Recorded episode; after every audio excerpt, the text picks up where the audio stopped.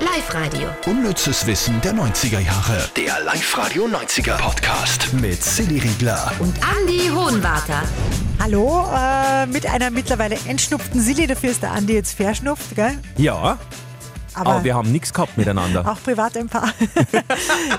wir starten wieder los. Wir haben ja unnützes Wissen immer auf Sendung, im Radio, auf Live-Radio. Und das, das, das, die Top 3 vom unnützen Wissen präsentieren wir euch hier.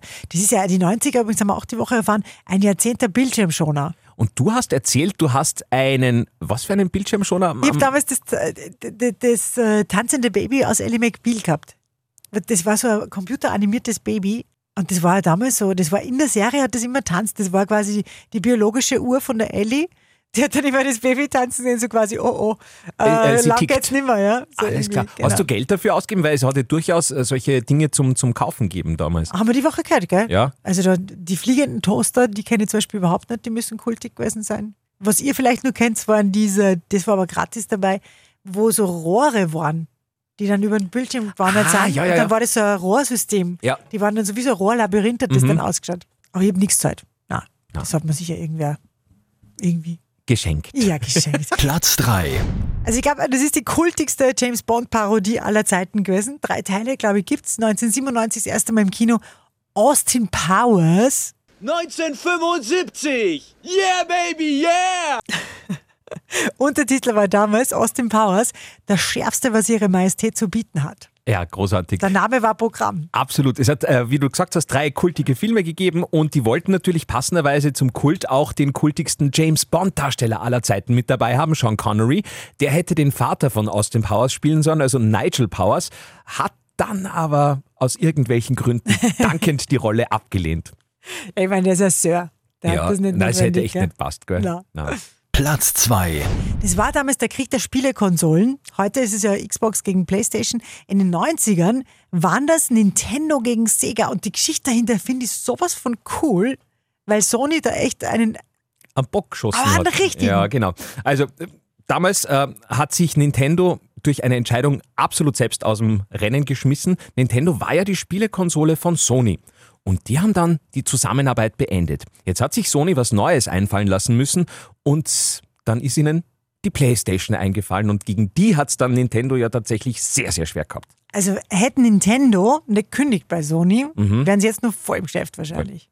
Hätte wo- jeder ein Nintendo daheim noch. Wobei Nintendo hat man eh noch so mit Switch und so, Mit was? mit der Switch, Ah ja, ja, das ist die, die, die super die, ist. ja, das ist dieses, das man in der Hand halten kann, oder? Das ist die Switch. Äh, Genau. Wo Fernseher man nicht einen braucht. Fernseher braucht, sondern das auch unterwegs spielen kann. Platz 1. Eine Zahl, die ihr so schnell nimmer vergessen werdet. Es geht um den Kultfilm Pulp Fiction von Quentin Tarantino. Und da, in diesem Film, kommt ein Wort sehr, sehr oft und präsent vor. Und ich glaube, das war wirklich so der Durchbruch von diesem Wort in unseren Gefilden. Das hat man vorher ja nicht gesagt. Glaubst? Ich glaube, fuck hat man nicht gesagt. Hat man fuck erst seit den 90er? Ich meine, gut, also als Podcaster können wir sowas laut aussprechen. Im Radio ist es ein bisschen Nein, schwierig. ich, ich war ja vorher nicht auf der Welt, kann ich nicht sagen, aber gefühlt, oder? Soll ich das googeln? Seit wann sagt man fuck in Europa? Google das mal, das wird mich interessieren. Seit wann sagt man? Fuck.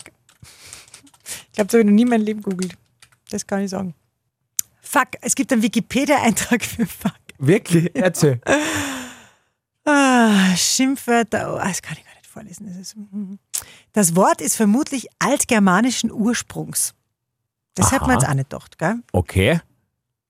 In Situationen, wo die direkte Verwendung des Wortes als unangemessen gilt, wird es umschrieben. Üblich ist die Umschreibung als das F-Wort oder die F-Bombe werfen. Mhm. F-Bombe werfen habe ich noch nie gehört. Aber es steht da nicht. Ach so, Moment. Äh, schriftlich lässt es sich erstmals im 16. Jahrhundert als Vulgärausdruck nachweisen. Es taucht in einem Gedicht des schottischen Dichters William Dunbar 1503 auf als Fuck it. In einem Manuskript von Ciceros De Officiis, Naja, da sind wir wir kennen jetzt ihn immer in alle. Rom, ja, Ja. Äh, schrieb ein englischer Mönch 1528 den Hinweis O de fucking Abbott. Ist das witzig? Also du bist nicht in den 90ern, sondern da sind wir, Okay. Gut. da sind wir ganz weit. Gut, aber es geht trotzdem um dieses Fuck-Wort, das in Pulp Fiction sehr präsent war. Haben wir Und- uns schon wieder verlaufen, gell? Ja, heißt tut's überhaupt nicht. Aber auf jeden Fall wollten wir euch mitteilen, dass das F-Wort oder die F-Bombe sehr oft geworfen wurde in Pulp Fiction. 265 Mal. Wie, kommen wir denn, wie, wie, wie schaffen wir denn jetzt einen positiven Abschluss? Soll ich nur mal den Dichter zitieren, den schottischen? Ja. Ja. William Dunbar, 1503, Fuck it. Fuck it, klingt geil viel netter. Fuck it klingt voll super. Ja.